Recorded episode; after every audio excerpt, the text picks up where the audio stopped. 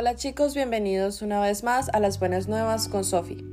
El día de hoy hablaremos sobre Génesis 30 titulado como Los hijos de Jacob y Bilá.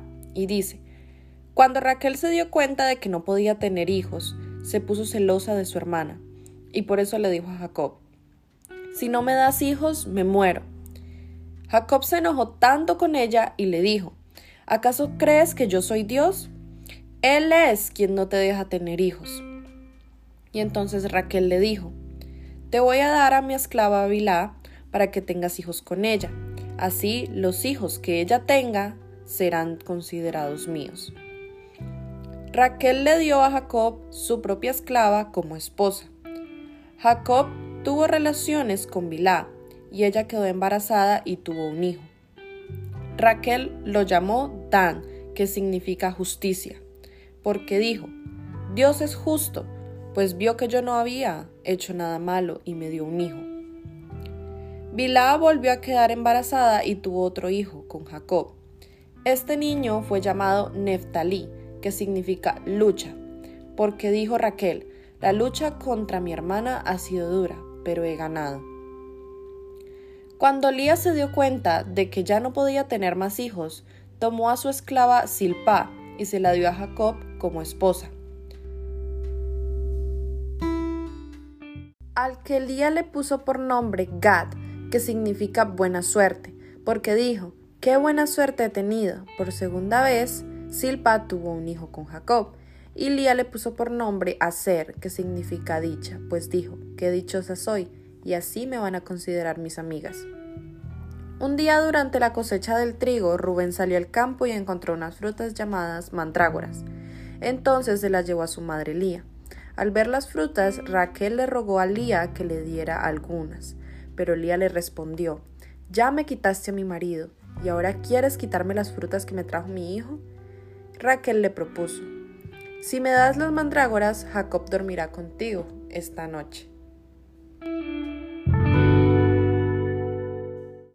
Esa noche, cuando Jacob regresó del campo, Lía salió a su encuentro y le dijo, Esta noche la vas a pasar conmigo pues te he alquilado a cambio de las mandrágoras que me dio mi hijo. Entonces Jacob pasó la noche con Lía, y Dios contestó las oraciones de Lía, y ella quedó embarazada, y tuvo el quinto hijo con Jacob. Ella le puso por nombre Isaacar, que significa premio, porque dijo, Este es el premio que Dios me dio por haberle dado a mi esclava a mi marido. Otra vez quedó embarazada Lía, y tuvo el sexto hijo con Jacob, y le puso por nombre Zabulón, que significa regalo, porque dijo, qué regalo tan precioso Dios me dio. Ahora mi marido va a tratarme mejor, pues ya le he dado seis hijos. Pasado algún tiempo, Lía tuvo una hija y le puso por nombre Dina. Pero Dios tuvo compasión de Raquel y respondió a sus oraciones Dios le permitió a Raquel quedar embarazada y tener un hijo. Cuando nació el niño, Raquel dijo, Dios me quitó la vergüenza de no tener hijos, y le puso por nombre José, que significa, que Dios me dé otro, pues dijo, ojalá que Dios me dé otro hijo. Tiempo después de que José nació, Jacob le dijo a Labán, Dame a mis esposas y mis hijos, pues por ellos te he servido. Déjame regresar a mi país. Labán le dijo, Por favor no te vayas, preferiría que te quedes conmigo. Dios me hizo ver que gracias a ti soy muy rico, así que dime cuánto quieres ganar, yo te pagaré lo que tú me pidas.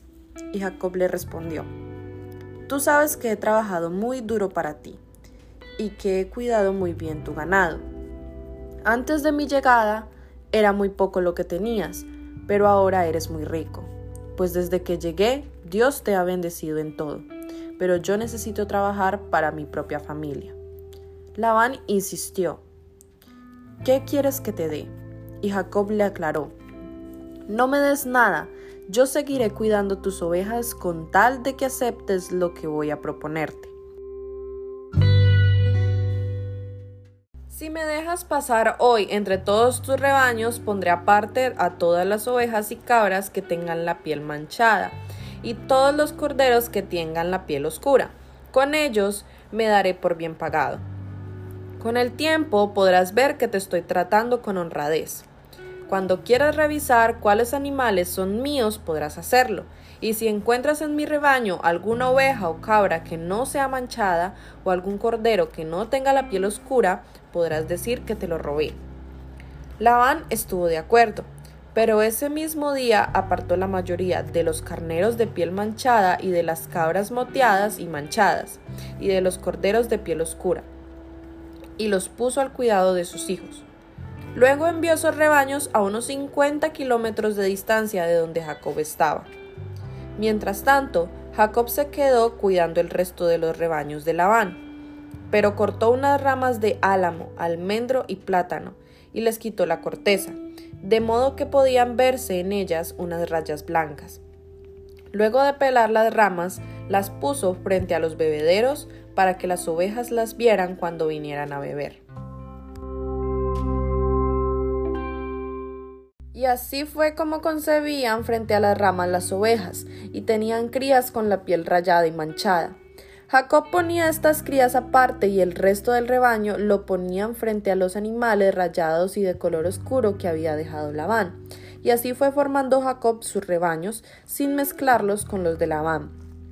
Cuando los animales más fuertes estaban en celo, Jacob les ponía las ramas para que concibieran frente a ellas pero las quitaba cuando concebían los animales más débiles. De ese modo los animales débiles le quedaban a Labán y los fuertes le quedaban a Jacob. Fue así como Jacob llegó a ser muy rico, pues tenía grandes rebaños y también esclavos y esclavas, camellos y burros. Ahora para ir concluyendo con este tema, cuando Raquel le dijo a Jacob, Dame hijos o si no me muero, la ira de Jacob contra Raquel se despertó. La tensión en esta familia pues es evidente. Por lo menos Jacob vio la mano de Dios en esta situación, a pesar de que se lo manifestó a Raquel con crueldad. Hasta aquí hemos llegado el día de hoy, espero que hayan aprendido algo nuevo y quiero que el Señor les continúe bendiciendo. Bye bye.